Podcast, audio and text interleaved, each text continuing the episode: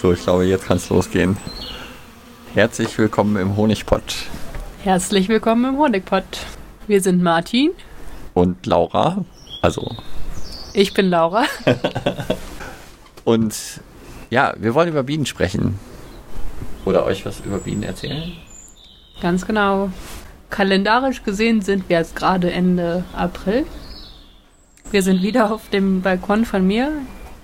Vielleicht kann man die Bienen im Hintergrund hören. Die Bienen summen hier in der Ecke, ja. Ja. Sollen wir darüber sprechen, was am Bienenvolk los ist? Naja, was ist denn so in den letzten Wochen alles passiert, seitdem wir das letzte Mal hier drüber gesprochen haben? Also, die Kirsche hat angefangen zu blühen. Es ist trocken wie irre. Es ist super trocken, es regnet gar nicht. Wir hatten jetzt die letzten Wochen, nee, die letzte Woche zumindest, sehr starken Ostwind und das ist kontinentaler Wind und der ist eben trocken und hat alles noch mehr ausgetrocknet. Hast du das nicht mitbekommen? Nee, das habe ich nicht mitbekommen. Naja. Aber die Sachen, also die Pflanzen blühen und die Bienen tragen ordentlich ein. Wir haben schon ähm, ja, viele Völker, die viel eingetragen haben im Honigraum. Wir haben auch einige Völker, die den Brutraum voll gemacht haben, den oberen Brutraum, sodass sie gar keinen Platz mehr haben zu brüten. Genau, also seit dem letzten Mal ähm, ist passiert, dass wir den Honigraum aufgesetzt haben über Absperrgitter.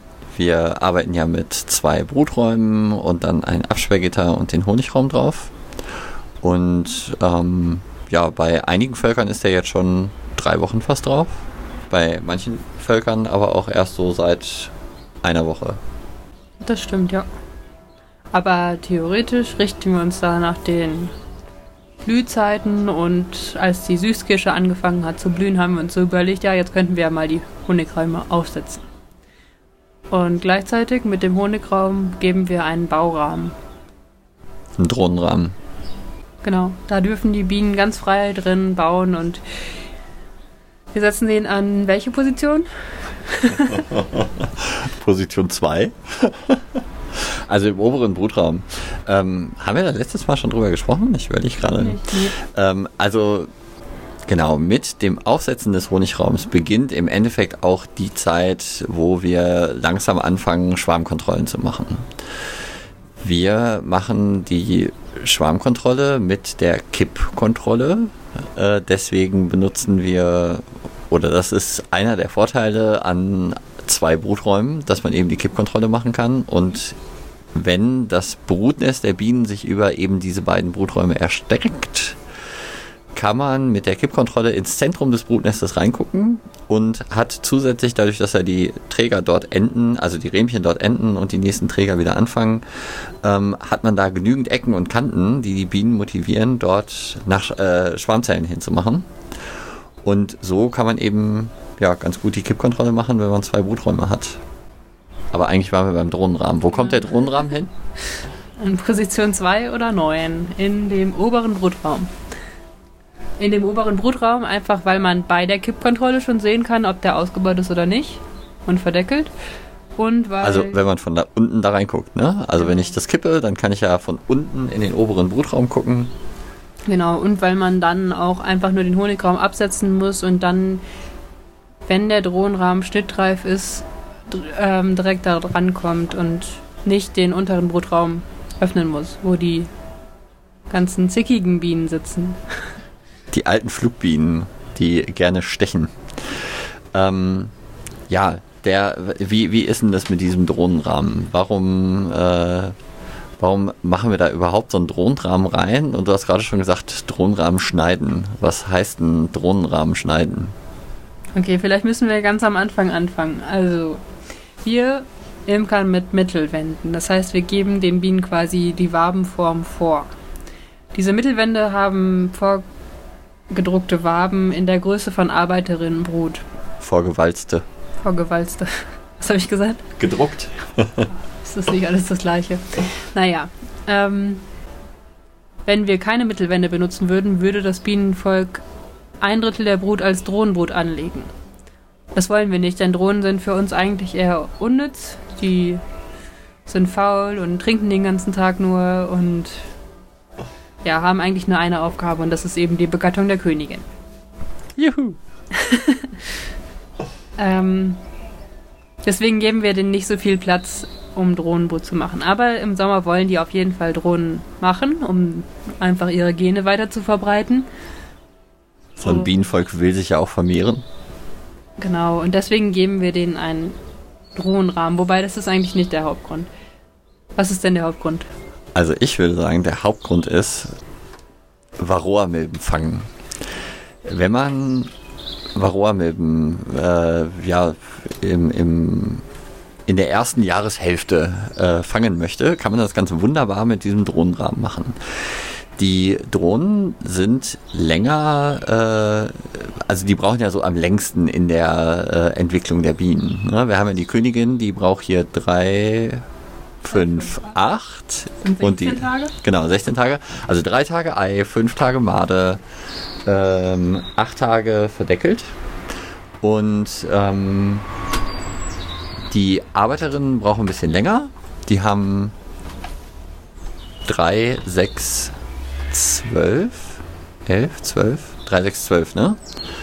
Und die Drohnen sind noch länger. Ähm, die sind auch drei Tage Ei, aber dann, ich glaube sogar Sieben Tage Made. sieben Tage Made und dann 14 Tage verdeckelt. 14 Tage verdeckelt, genau. So, und die Milben vermehren sich ja in der verdeckelten Brut, also die Varroa-Milben. Und deswegen vermehren sich die Varroa-Milben besonders gerne in der Drohnenbrut. Irgendwie kriegen die das hin, dass sie das erkennen, so, ah, hm, wir gehen mal lieber in die Drohnenbrut. Nicht? Nein, das ist nicht richtig. Also ähm, Uhu. die Drohnenbrut ist länger verdeckelt, deswegen können dort mehr Varroa-Milben entstehen, das stimmt. Das wissen die Varroa-Milben aber nicht. Und es wird eigentlich so vermutet oder gesagt, dass mehr Varroen in der Drohnenbrut sind, weil die Drohnenbrut mehr gepflegt wird und gefüttert wird. Wir haben ja drei Tage Ei, sieben Tage Made, deswegen sind die Arbeiterinnen auch öfter bei den Drohnen. Und ich glaube, die bekommen sogar mehr Futter, aber da bin ich mir nicht ganz sicher. Ja, so ein Drohnen ist ja auch ein ziemliches, ziemliches Tier. Der muss ja auch ein bisschen Futter kriegen. ähm, naja gut, jedenfalls äh, findet man häufiger die Milben in den Drohnenzellen oder so. Ne? Ähm, Gerade jetzt äh, eben in der ersten Jahreshälfte ähm, und da machen wir uns sozusagen eine natürliche Milbenfalle. Äh, wir bauen eine natürliche Milbenfalle, indem wir die Bienen hier so einen Drohnenrahmen ausbauen lassen, wo eben besonders äh, viele Drohnen von den Bienen auf einer so einer Wabe angelegt werden. Und äh, dann schneiden wir einfach diesen Drohnenrahmen gesammelt raus. Und äh, damit entnehmen wir dem Volk eben auch einiges an Milben. Aber wir entnehmen denen natürlich auch ein paar Drohnen. Genau, aber die Bienen, die haben trotzdem noch genug Drohnen. Also an den ähm, Unterkanten von den Mittelwänden äh, legen die auch Drohnenbrut an und wir finden auch immer bestimmt so 500 Drohnen in der, im Sommer im Volk. Also Hast du die gezählt? Nein, ich habe die nicht gezählt, das war jetzt geschätzt. Ja, also es sind, es sind auch mit Drohnenrahmenschneiden immer genug im Volk. Ähm, ich, mh, die Bienen bauen ja auch sehr gerne, wenn man mal eine Woche zu spät ist mit diesem Drohnenrahmen, ähm, bauen die Bienen auch diese vorgeprägten Mittelwände, wo eigentlich Arbeiterinnen entstehen sollten, arbeiten die Bienen wunderbar um, so dass man da auf einmal große Flächen mit Drohnen drin hat. Ja, das stimmt. Da habe ich ein ziemlich cooles Foto, äh, wo die, äh, wo eine frische Mittelwand gerade ausgebaut wurde und äh, die Bienen haben da wild ihre Drohnenzellen drauf gemacht, Da weil die noch keinen Platz für Drohnen hatten, also noch keine Drohnen, kein Drohnenrähmchen eingesetzt war. die haben einfach alles umgestaltet. Aber der Drohnenrahmen hat noch zwei weitere Vorteile. Und zwar, Naja, durch das Schneiden können wir Wachs gewinnen. ach, und Schwarmlos verringern. Genau, Beschäftigungstherapie. Arbeitslose Bienen wollen gerne schwärmen. Und wenn wir denen immer wieder den Drohnenrahmen geben, also ein leeres Rähmchen, haben die Platz, um Wachsskulpturen zu bauen. Ja, und dadurch, dass sie beschäftigt sind, hält die das äh, so ein bisschen davon ab, schwärmen zu wollen. Ne? Ähm, das heißt, der Drohnenrahmen ist hier sozusagen die ähm, Universalwaffe in der Völkerführung in der ersten Jahreshälfte. Nein, keine, keine Waffe. Der Drohnenrahmen hilft uns eben, Varroamilben aus dem Volk zu holen. Ähm, wir können noch ein bisschen Wachs ernten, weil diese äh, rausgeschnittenen Drohnenrahmen kann man ja dann äh, gesammelt einschmelzen und erntet damit ein bisschen Wachs. Weißt du, wie viel Gramm pro Drohnenrahmen da so rauskommt? Nee, leider nicht. Ich hätte so geschätzt irgendwie so 50 bis 80 Gramm. Hm, ist gut möglich. Auf jeden Fall ist das Wachs die Spardose des Imkers. Hier schreit so ein komischer Vogel im Hintergrund, das hört sich ganz gespenstisch an. ja, das ist ein Papagei, der wohnt hier in der Nähe. Ach so. ich glaube, der wird ab und zu mal rausgelassen und dann schreit er hier rum. Natur. Ja. Genau, also Drohnenrahmen haben wir eingesetzt. Dann äh, eben den Honigraum aufgesetzt und ähm, wir haben noch was gemacht seit dem letzten Mal. Winterfutter entnommen. Wenn zu viel Winterfutter drin war, haben wir denen das weggenommen, damit ähm, die das nicht in den Honigraum umtragen, denn wir wollen ja Honig verkaufen und kein Winterfutter. Und die rausgenommenen Winterfutterwaben kann man wunderbar nutzen, um Ableger zu füttern. Ja, wir haben scheinbar im letzten Herbst äh, ordentlich eingefüttert. Ähm, weil wir im Jahr davor bei ein paar Völkern, glaube ich, ein bisschen zu knapp waren. Und äh, ja, deswegen haben wir, ich glaube, fünf Kisten, also 50 Rähmchen mit Winterfutter geerntet. Ja, gut möglich. Genau, also Winterfutter raus. Und ähm, meistens, also ich versuche natürlich immer ja, so eine Randwabe vom Brutnest oder sowas rauszunehmen, wo einfach äh, viel Futter drauf ist, wo keine Brut drauf ist, weil ich will ja keine, keine wertvolle Brut denen rausnehmen. Und ähm, ja, bei Völkern, wo dann, ich sag mal, die erste und zweite Wabe außen, ähm, also sozusagen, ne, wenn ich jetzt zehn Waben da drin habe, die erste, die zweite und dann die neunte und die zehnte, wenn die einfach voll mit Futter sind und da zwei Kilo Futter jeweils drauf ist, dann ähm, nehme ich entweder sogar beide raus oder zumindest eine und äh, pack dann einfach eine Mittelwand in die Mitte des Brutnestes, wenn es nicht mehr so kalt ist. Wenn es noch sehr kalt ist, dann sollte man das Brutnest nicht auseinanderreißen. Genau, sonst ähm, ist das Tierquälerei und die Brut erfriert, möglicherweise. Ja, insbesondere wenn noch nicht so viele Bienen da sind. Also das darf man auf keinen Fall zu früh machen, wenn es noch kalt ist. Aber dieses Jahr ist es ja schon relativ lange recht warm. Jo, und das hilft uns auch dabei, oder das, ja, hilft es uns oder den Bienen? Naja, zumindest äh, geben wir damit den Weg zum Honigraum frei. Manchmal ist es so, dass die Bienen einen Futterkranz äh, oberhalb des Brutnestes anlegen, der so dick ist, dass die Bienen nicht darüber hinausgehen in den Honigraum. Und um das ähm, so ein bisschen zu beschleunigen, dass die in den Honigraum gehen, setzen wir eben in die Mitte dann Mittelwände. Ja. Das darf man natürlich auch nicht übertreiben. Ne? Also ähm, bei Völkern, wo jetzt einfach, einfach kein Winterfutter rauszunehmen war oder so, ja, da haben wir halt nichts rausgenommen.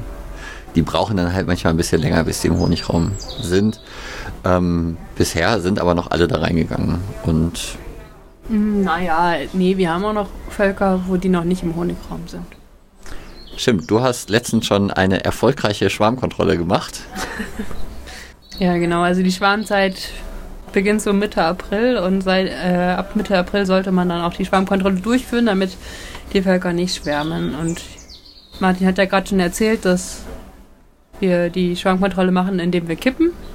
Also in die Mitte des Brutnestes reinschauen. Und wenn dort Weiselzellen sind, dann wissen wir, dass das Volk ähm, schwarmlustig ist und abhauen möchte. Und ich habe in ein Volk reingeguckt, was eigentlich relativ schwach war. Und die hatten eine verdeckelte Schwarmzelle. Zwei sogar, zwei verdeckelte. Und dann noch ein paar Näpfchen, wo eine Made drin war.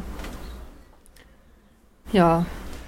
Also eindeutig keine stille Umweiselung, weil stille Umweiselung wäre nur ein Zelle, eine einzelne Zelle gewesen.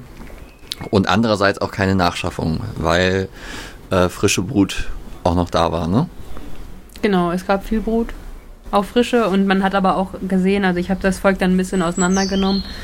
Ähm, es gab keinen Platz mehr, um Eier zu legen in der direkten Nähe des Brutnestes. Hast du die Königin gesehen? Die Königin habe ich gesehen, ja. Die Königin, die sah irgendwie nicht so toll aus. Ich habe die gesehen, bevor ich die Schwarmzellen gesehen habe. Und ich weiß nicht. Die hatte. Das sah aus, als hätte sie einen kaputten Flügel oder so. Ich habe schon Königin mit nur noch drei Beinen gesehen und die wurden wunderbar. Äh, also, die haben wunderbar viele Eier gelegt, ja, das schien alles in Ordnung zu sein. Ja, sie hat ja auch wirklich jede Zelle, die frei war, mit einem Ei belegt. Ähm, in der Nähe des Brutnestes. Also die Bienen, die saßen. Wir haben ja zehn Rähmchen, die saßen auf sieben Rähmchen auf beiden Zagen. Haben den Honigraum aber noch nicht betreten. Und dann waren halt jeweils noch drei Rähmchen in, dem, in den Bruträumen am Rand, die leer waren. Aber zwischen diesen leeren Rahmen und dem Brutnest waren zwei volle Honigwaben. Also eben so Randwaben, die ja, komplett. Honig- und Pollenwaben, ja, genau. Ja. Wo die Königin dann wohl nicht drüber gelaufen ist, um das Brutnest zu erweitern. Ja, und dann hast du eben bei der Kippkontrolle gesehen, oha, verdeckelte Schwarmzelle und äh, da ist dann natürlich äh, das eigentlich das Zeichen für, jo, die, der Schwarm ist raus, weil ähm, das mit dem Schwärmen läuft ja so, die ähm, Bienen bauen ja immer relativ viele Spielnäpfchen und sobald ähm, der Schwarmtrieb einsetzt, drängen die Bienen ja die Königin äh, dazu, sozusagen in diese Näpfchen Eier dann zu legen. Und ähm, da sind die dann eben drei Tage Ei, dann fünf Tage Made und dann wird das Ganze verdeckelt. Und sobald die Zelle verdeckelt wird, geht der Schwarm raus. Und ähm, du bist jetzt an ein Volk gekommen und da war eine verdeckelte Schwarmzelle drin. Genau. Ähm, also theoretisch ist die Zelle ja nach acht Tagen verdeckelt. Deswegen sollte man auch alle sieben Tage reingucken. Deswegen sollte man alle sieben Tage gucken. So, ich habe nicht alle sieben Tage geguckt, sondern ich habe vor 14 Tagen das letzte Mal geschaut. Grund dafür war, dass das Volk relativ schwach war und ich mir halt dachte, ja, ein schwaches Volk schwärmt nicht. Tja, falsch gedacht. Die hatten eine Schwarmzelle angelegt, aber glücklicherweise sind die nicht geschwärmt. Wahrscheinlich lag es am Wetter. Ja. Wobei mich eine Sache gewundert hat. Ähm, man sagt ja, die Königin geht auf Diät, bevor die schwärmt und legt dann auch keine Eier mehr. Für drei Tage, meine ich. Habe ich auch schon mal gelesen, wobei ich äh, auch schon mal gelesen habe, dass äh, andere Imker behaupten, das wäre gar nicht so. Insbes insbesondere die Backfastzüchter sagen, nee, nee, also unsere Königinnen äh, gehen nicht äh, aus der Eilage raus, sondern die, die können einfach äh, dann losfliegen, wenn es losgehen muss. Ich dachte, Backfast schwärmt nicht. Ja, ja, ich glaube, das, das hängt damit zusammen, dass man das so sagt. Ja, aber gewundert hatte mich halt, dass da noch relativ viele Eier waren und deswegen dachte ich eigentlich so, hm, dann schwärmt die Königin jetzt auch nicht. Naja, wobei die könnte ja vor drei Tagen aufgehört haben, Eier zu legen, weil die Eier bleiben ja drei Tage. Vielleicht. Jedenfalls hast du durchgeguckt, die Königin war noch da und hast dann ähm, alle Waben durchgeschaut und natürlich alle Schwarmzellen gebrochen. Genau, hoffentlich. Also ich hoffe, dass ich alle Schwarmzellen gefunden und gebrochen habe. Wenn nicht, dann äh, werde ich das Ergebnis dann in einer Woche sehen. Aber es hat zumindest keiner angerufen, ah, hier hängen Bienen im Baum. Nee, das nicht. Nee, und das Volk, also ich habe dann einfach eine leere Wabe vom Rand ins Zentrum gehängt, sodass die Königin jetzt auch Platz hat, wieder Eier zu legen. Und die Bienen ein bisschen beschäftigt sind. Genau, wobei die auch sich mit dem Honigraum beschäftigen könnten. Das fände ich ganz gut. Das wäre wirklich gut. So, also, ähm, sag noch mal mehr zu der Kippkontrolle. Wie funktioniert es? Also, die Bienen, wenn die so, wenn so Mitte April ist, dann fangen die Bienen an, Spielnäpfchen zu machen. Spielnäpfchen sind leere Zellen, leere Weiselzellen, die nach unten gerichtet sind. Also normale Brutzellen sind ja horizontal ausgerichtet und Königinnenzellen werden vertikal ausgerichtet. Also Mit der Öffnung nach unten. Genau. Und diese Spielnäpfchen sind ganz normal und die heißen auch nicht, dass das Volk schwärmen möchte. Aber wenn in dieses Spielnäpfchen ein Ei reingelegt wird, also wenn die Königin da ein Ei reinlegt, dann heißt es eben doch, dass sie schwärmen wollen. Und sobald ein Ei in dem Volk ist, Also eine nach unten geöffnete Zelle mit einem Ei. richtig, ähm, denken wir, dass das Volk Schwarm lustig ist und dann schauen wir einmal alle Waben an und brechen alle Zellen, wo ein, alle Spielnäpfchen, alle Weiselzellen, alle Schwarmzellen, wo ein Ei drin ist. Genau. Und ähm, die Kippkontrolle ist jetzt eben einfach nur der Indikator. Das heißt, es reicht ganz, ganz, äh, das muss man ganz, ganz deutlich sagen, es reicht nicht nur zu kippen und dann, wenn man eine nach unten geöffnete Zelle mit einem Ei oder einer Made sieht, dann nur die Zellen wegzumachen, die ich da gerade sehe, sondern wenn das Volk also diese Schwarmlust hat, dann müssen alle Waben durchgeguckt werden. Also dann muss ich wirklich äh, den oberen Brutraum abnehmen, dann muss ich erst den unteren Brutraum durchgucken und alle Schwarmzellen wegmachen und dann den oberen durchgucken und alle wegmachen. Ähm, und erst dann ist sozusagen erstmal wieder für sieben Tage gut. Die ähm, Bienen würden in dem Moment natürlich, wenn ich das zusammengebaut habe, direkt wieder die nächste Schwarmzelle anlegen, wenn ich nicht ein bisschen was tun würde, dass die Bienen wieder ja, mehr Beschäftigung haben. Du hast jetzt eine Mittelwand da reingehängt, weil einfach ja, das Brutnest sich noch nicht über die kompletten Waben erstreckt hat. Aber man kann ja noch was anderes machen, wenn jetzt alles voll wäre. Dann könnte das Volk, Volk schröpfen. Schröpfen. was heißt das? Ähm, wir machen einen Ableger. Also, die, die Bienen wollen ja schwärmen, um sich zu vermehren. Wir finden das Vermehren. vermehren mit L. ähm, wir finden das auch gut, dass die Bienen sich vermehren wollen. Äh, wollen aber gerne die Bienen behalten. Deswegen machen wir das gezielt, dass wir eine Brutwabe rausnehmen, die voll mit Brut ist, mit ganz viel verdeckelter Brut, aber auch mindestens drei Eiern. Martin sagt immer, mindestens drei Eier müssen da drauf sein. ähm, und dann können wir damit einen Ableger machen, einen Einwabenableger. Genau, es gibt ja viele verschiedene Arten, Ableger zu machen. Ähm, wir machen Ableger typischerweise aus einer Brutwabe. Genau, wir nehmen dann eben ein, eine volle Brutwabe, die wir auch als Brutbrett bezeichnen, äh, mit sehr, sehr viel verdeckelter Brut. Wie viel genau? Ähm, keine Ahnung, acht Achtel oder wie viel? Zehn Achtel. Es gibt ja diese Achtel-Schätzmethode, äh, wo man einfach ne, so die, die Wabe in acht Teile teilt und dann gucken kann, alles klar, in einem Achtel verdeckelte Brut sind 400 Brutzellen drin.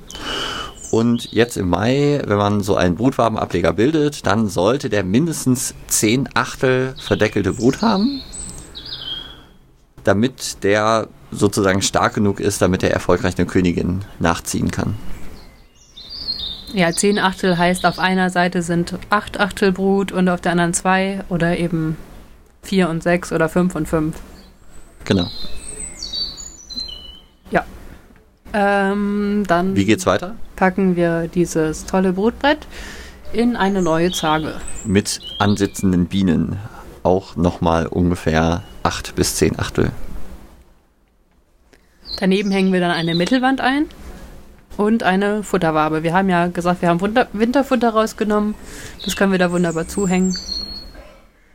Genau. Dann packen wir den Deckel da drauf, Folie drunter. Folie, Folie drunter, den Boden darunter. Ähm, dann kommt Also- der Spanngurt drum. Also die, wir nehmen als Ablegerkiste eine ganz normale äh, ja, Einfachbeute, wie wir sie auch für unsere Wirtschaftsvölker nehmen. Ähm, also Boden, Zage, Folie, Deckel und ähm, bei so einem Ableger verschließen wir eben erstmal das Flugloch komplett und stellen den Ableger drei Kilometer weg mindestens und dann wird das Flugloch genau eine Bienenbreite geöffnet. Jo, damit drei Bienen das Flugloch komplett ähm, bewachen können. So, falls Räuberbienen kommen, können die das gut abwehren und dann wird halt vorgebeugt, dass die, dass das, dass der Ableger ausgeräubert wird. Die Brutwabe kommt dabei ganz an den Rand, also an die Kastenwand und dann kommt die Mittelwand dahin und dann eben die Futterwabe. Und wenn man das Ganze transportieren möchte, ist das ja so ein bisschen fragil. Deswegen ähm, ja, nehmen wir meistens noch so Pinnwandpins, um die Waben zu fixieren. Ähm, was mache ich denn, wenn ich keine Futterwabe habe? Dann nehme ich äh, eine Wabe mit Futter aus dem Wirtschaftsvolk raus, klau denen ein bisschen was. So eine Randwabe, irgendwo ist immer am, am Rand des Brutnestes, gibt es immer eine Wabe, wo viel Futter drauf ist. Und wenn ich dir den nicht wegnehmen möchte? Ich weiß, dass du aufs Füttern hinaus möchtest. Irgendwann muss man so einen Ableger auch füttern. Solange der keine begattete Königin hat, ähm, sollte man den nicht mit Flüssigfutter füttern. Vielleicht müssen wir erst einmal sagen, was passiert mit dem Ableger, wenn ich den jetzt drei Kilometer weggestellt habe. Ich habe so eine Brutwabe rausgenommen, da sollten zehn Achtel verdeckelte Brut drauf sein und mindestens drei Zellen mit Eiern. Es ist ganz wichtig, Eier zu erkennen, sonst funktioniert zum Beispiel auch die Kippkontrolle nicht. Wenn man Eier nicht erkennt, sondern nur Maden erkennen kann, weil man vielleicht nicht mehr scharf genug sehen kann oder äh, ja, die Sehkraft nachlässt, ähm, dann kann man die Kippkontrolle einfach alle vier Tage machen. Weil wenn du die alle vier Tage machst, dann siehst du halt die dicken Maden im äh, Gelee Royal schwimmen und dann kann man sehr einfach diese Schwarmzellen erkennen. So, also Eier erkennen ist wichtig. Das heißt, auf dieser Wabe, die man rausnimmt, sollten drei Eier vorhanden sein und dann stellen wir den drei Kilometer weg. Und was passiert dann? Warte mal ganz kurz. Wie viele Bienen sollen da nochmal drin sein? Ungefähr 1000. Und warum nicht 1001? Ungefähr 1000 ist gleich 1001. Nein, okay. Die Königin sollte da nicht bei sein. Oh ja, das. Äh, die Königin sollte im Wirtschaftsvolk bleiben. Genau. So. Okay, was passiert dann? Der Ableger die Bienen im Ableger stellen fest, dass es keine Königin gibt. So ein Mist. Die sind dann ganz traurig und vermissen die schon ganz dolle und ähm, suchen dann nach kurzer Zeit nach einer jungen Made, um aus dieser Made eine neue Königin zu machen. Die schaffen eine Königin nach. Das ist so das Notprogramm, wenn mal die Königin verloren geht. Ja, wenn ihr aus Versehen im Wirtschaftsvolk die Königin mal zermörsert, dann passiert das auch im Wirtschaftsvolk. Die Bienen merken, ups, Königin weg und dann wird äh, aus vielen jungen Maden oder auch Eiern, äh, da wird dann so ein kleiner, äh, aus so einer Arbeiterinnenzelle, da wird dann so ein Balkon angebaut und dann wird da eine Königin nachgeschaffen. Viele und genau, Genau, und das passiert eben auch in diesem Ableger. Die haben keine Königin und es wird eine Königin nachgeschaffen. Mehrere. Genau, und dann, wenn man dann reinguckt, was man nicht tun sollte, sieht man dann ganz viele Nachschaffungszellen. Aber wir lassen den Ableger drei Wochen in Ruhe. In der Hoffnung, dass in der Zeit dann die Königin geschlüpft ist und auch schon rausgeflogen ist, um sich begatten zu lassen. Wenn sie dann zurückkommt, kann sie Eier legen und fängt eben fröhlich an, Eier zu legen. Und wir haben ein neues Volk. Sobald die Königin Eier legt, ist das Ganze auch kein Ableger mehr, sondern ein Jungvolk. Ähm, wir kommen also nach drei Wochen wieder und meistens ist die Königin nach drei Wochen dann schon in Eilage. Und ähm, in dem Zustand, ähm, sobald die Königin dann in Eilage ist, da kann man das dann ganz äh, einfach zufüttern, weil dann die Bienen auch eben ihr Volk verteidigen. Und wie kann man dieses Füttern machen? Ähm, wir können einen Tetrapack nehmen, zum Beispiel von. Der Martin trinkt immer ganz viel Apfelsaft. und man kann dann eben so eine Packung aufbewahren und oben aufschneiden und dann da Flüssigfutter reinfüllen. Ein paar Schwimmhilfen dazugeben, zum Beispiel Korken oder einfach ein bisschen Gestrüpp, damit die Bienen da wieder rauskommen. Und stellen das dann auf die Seite, die Flugloch abgewandt ist, also auf die Seite hinter der Futterwabe. Genau, damit es möglichst weit entfernt ist vom Flugloch. Wir nehmen dafür ähm, so Glukosesirup, so Weizenstärke-Sirup. Ähm, der ist halt ja schon fertig angerührt und so, da muss ich nichts mehr mitmachen. Aber man kann natürlich auch irgendwie Zucker aus dem Supermarkt mit Wasser anrühren. Äh, 1 zu 1, 2 zu 3, alles, alles ist möglich. Hauptsache flüssig und viel Zucker drin. Oder aus dem Bioladen. Auch das. Genau, also äh, Ableger. Ähm, man kann eben besonders gut auch bei dieser Kippkontrolle, wenn man so von unten in das obere Brutnest reinguckt, äh, schon so durch die Wabengassen so ein bisschen durchschlinzen und sehen, ob es eine passende Wabe gibt, wo besonders viel verdeckelte Brut drauf ist. Hm, da fällt mir gerade ein, dass ich hier bei diesem Volk eigentlich auch noch eine habe und wir da eigentlich auch einen Ableger machen müssten. Das ist auch was, was wir in den nächsten Wochen noch ganz viel machen werden. Also jetzt ist die Zeit zum Ableger bilden. Bis zur Sommersonnenwende ähm, ja, wachsen die Völker schön vor sich hin und ähm, man kann ja je nach Volksstärke äh, alle zwei Wochen oder alle drei Wochen oder so eine so eine große Brutwabe entnehmen, ohne dass man jetzt einen besonders starken ähm, Einbruch beim Honigertrag hat und eben ja einige Ableger bilden. Genau, wir nehmen aber immer nur eine raus. Also sanftes Schröpfen. Genau, das ist ganz wichtig. Die Alternative, wenn man jetzt eben ein paar mehr Völker hat, kann man anstatt so einem einzelnen Brutwabenableger auch einen Sammelbrutableger machen. Jo, das haben wir letztens gemacht. Aber da würde ich jetzt gar nicht so drauf eingehen, glaube ich. Möchtest du gerne? okay. Naja, vielleicht kurz so, was, was ist das und wie geht es? Zwei Sätze. Ja, wenn man viele, viele Völker hat. Zwei Sätze. Ähm, ein Sammelbrutableger ist ein Ableger, in denen man neun bis zehn oder acht bis zehn äh, Brutbretter reinpackt mit verdeckelter Brut. Diese Brut kann aus verschiedenen Völkern kommen. Und die ansitzenden Bienen bleiben da auch drauf. Es darf nur keine Königin drauf sein. Genau, keine Königin rein.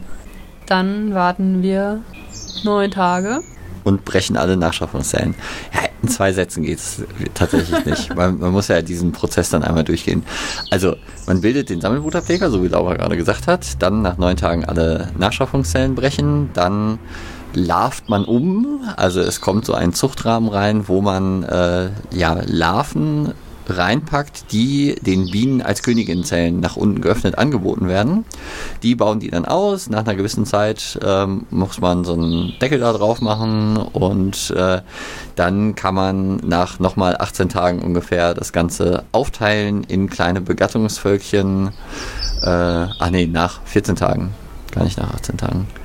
Äh, in Begattungsvölker und ja, da sind dann eben nur so 1000, 2000 Bienen drin und eben eine unbegattete Königin. Da werden dann die Königinnen begattet und daraus kann man dann eben ja diese Jungvölker machen. Bis zu 20 Stück. Aus einem Sammelbrutableger. Aus einem Sammelbrutableger mit 10 Brutbrettern. Das heißt, man kann ganz schnell seine Völkerzahl verdoppeln. Ja. Was ist denn noch jetzt in den nächsten Wochen zu tun? Schwarmkontrolle. Jede Woche Schwarmkontrolle. Was noch? Wenn das so weitergeht, dann ist in den nächsten Wochen auch schon die erste Honigernte dran. Ja, das ist verrückt. Also wir sind echt früh dran dieses Jahr, oder? Oder kommt mir das nur so vor? Nee, ich finde schon, dass wir früh dran sind. Also. Also auch bei diesem Volk hier auf dem Balkon ähm, ist der Honigraum richtig schwer. Die könnten jetzt direkt den zweiten Honigraum bekommen. Genau, ich habe heute auch schon bei mehreren Völkern mal so reingelugt in den Honigraum und habe gesehen, also das eine oder andere könnte den nächsten Honigraum gebrauchen. Ja, so. Setzt man den Honigraum drauf oder drunter? Den zweiten. Obendrauf. Genau, obendrauf. Ist einfacher, ja, weil wenn ich die Schwarmkontrolle mache, dann muss ich den, muss ich mindestens einen Honigraum runternehmen. Ähm, den ersten Honigraum, der direkt drauf ist, den kann man schon mal drauf stehen lassen, äh, wenn man ein bisschen balancieren kann. Ähm, aber einer muss runter und dann nehme ich lieber den leichteren runter und wenn der leichtere oben ist, ist das angenehmer. Mhm. Ja, und wenn die Bienen den oberen Honigraum verlassen, dann kann es auch sein, dass der schneller Feuchtigkeit zieht. Ja. Und wir wollen ja trockenen Honig haben. Genau, also in den nächsten Wochen Schwarmkontrolle, Honigraum erweitern, Ableger bilden. Genau, Ableger bilden als schwarmvorbeugende Maßnahme und um unseren Völkerbestand zu erhalten oder zu vermehren. Und Drohnenrahmen schneiden. Und Drohnenrahmen schneiden, um Varroa in den Griff zu bekommen und auch um die Bienen zu beschäftigen und um Wachs zu gewinnen. Genau. Naja, Wachs ist eher so ein positiver Nebeneffekt. Und sonst machen wir eigentlich nichts. Höchstens äh, mal ein bisschen beobachten und uns der Bienen erfreuen. Entspannen. ja. Äh, doch, eine Sache noch. Ähm, wir pflanzen bienenfreundliche Pflanzen. ist auch ganz wichtig. Finde ich gut. Und wenn wir dann noch Langeweile haben, stellen wir auch noch Wildbienenhotels auf. Wobei Hotels ja nicht der richtige Ausdruck ist, sondern äh, Nisthilfen. Nisthilfen. Genau. Ich habe in den letzten Wochen unglaublich viel schlechtes Beutenmaterial gesehen. Ich, ich möchte ja äh, für jede Folge den, den mich über einen Mist aus dem Imkereibedarf aufregen oder an das unnütze, genau, das unnütze Teil des Monats oder das unnütze Teil aus dem Imkereibedarf. Da ich in den letzten Wochen ein äh, ja, paar Völkerverkäufe begleitet habe, ähm, habe ich ziemlich viel verschiedenes Material gesehen und es war also es gibt so unglaublich schlechtes Material. Seht zu, ja, kauft, spart nicht die letzten 5 Euro, wenn ihr euch Beuten kauft. Laura nickt. äh, wie, sorry. Wie war das, wenn man billig kauft, dann kauft man zweimal? Ja. Also es gibt unglaublich viel schlechtes Beutenmaterial zu kaufen und teilweise auch wirklich von großen Händlern oder so zu kaufen. Und ja, da möchte ich einfach nochmal so ein bisschen die Aufmerksamkeit drauf lenken. Ähm, seht zu, dass ihr vernünftiges Material bekommt. Ja, nichts ist ärgerlicher als äh, ja, wenn ihr da irgendwie komisches Material habt.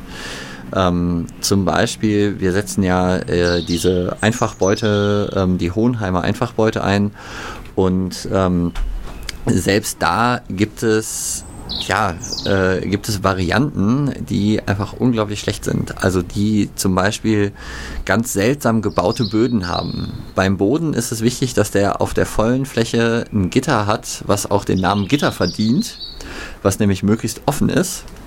Ich habe äh, Gitter gesehen, die so eher ein, eine Art Lochblech sind, die also eigentlich größtenteils geschlossen sind. Und wenn man da später im Jahr die Varroa-Kontrolle machen will, dann hat man echt ein Problem. Und ähm, andererseits, äh, ja, Auflageschienen zum Beispiel. Auflageschienen finde ich auch ganz furchtbar. Ähm, wird auch eben alles unter einem Namen Hohenheimer Einfachbeute verkauft. Äh, diese Auflagenschienen nerven mich eigentlich nur und ja, das kann ich euch jedenfalls nicht empfehlen. Ähm, wo könnte man denn Informationen finden, wo man gutes Material herbekommt? In Pias Dropbox. Man kann auf ähm, DuckDuckGo oder diese andere amerikanische Suchmaschine, die sehr bekannt ist. Oder Ecosia, ähm, da kann man eingeben Pias Dropbox und dann kommt man zu Pia Aumeier, Dr. Pia Aumeyers Dropbox und dort gibt es sehr, sehr viele Informationen allgemein zur Bienenhaltung und eben auch dazu, wo man gutes Material herbekommt. Genau, da gibt es irgendwie einen Ordner, gutes Material erhalte ich hier. Und da sind also ein paar Händler drin, die ähm, vernünftiges Material anbieten. Ja, das kostet da vielleicht mal 5 oder 10 Euro mehr, aber ich kann das echt nur empfehlen, vernünftiges Material zu nehmen. Laura nickt. ja. Ähm, wann wird die Folge ausgestrahlt? Noch vor dem 26.04.? Wahrscheinlich nicht, das ist Sonntag. Ähm, wenn nicht, ist aber auch egal, dann ist es interessant fürs nächste Jahr. Und zwar macht ähm, das Bieneninstitut Mayen jährlich eine Umfrage zu den Winterverlusten und äh, die geht jetzt gerade noch bis zum 26.04. Und da könnt ihr dann eingeben, wie viele Völker ihr eingewintert habt und wie viele ihr ausgewintert habt. Und dann fragen die noch so ein paar zusätzliche Informationen ab und ähm, da tragt ihr halt dazu bei, so ein bisschen Klarheit zu schaffen oder mh, mm, ja, zu zeigen, wie viele Völker äh, im Durchschnitt verloren gegangen sind. Wie finde ich die? Also, äh, also gehe ich auf die Internetseite bei denen oder muss ich irgendwie Newsletter abonnieren oder sowas? Äh, ich kriege das immer per Newsletter, also ich kriege den äh, Infobrief von der vom Bieneninstitut Mayen. Ähm, aber sicherlich kommt man auch über die Internetseite da drauf, ja. Genau, also das Bieneninstitut Mayen, ähm, da schickt man auch so Futterkranzproben hin. Genau, da haben wir letztes Mal drüber gesprochen, glaube ich. Haben wir. Und ja, die haben eben diese Statistik, ja, finde ich gut. Finde ich eine gute Idee. Ja. Ja, und auch der Infobrief ist sehr zu empfehlen. Also Macht Spaß, den zu lesen. Haben wir sonst noch was? Hm, nö. Okay, dann Feierabend. Ja, wie sieht es bei euch an den Bienenvölkern aus? Ähm, schreibt uns mal Kommentare oder E-Mails. Äh, ja, ähm, honigpott.honigpott.eu. Einmal am Anfang mit D und hinten mit zwei T. Vielen Dank fürs Zuhören. Bis zum nächsten Mal. Danke fürs Zuhören. Tschüss.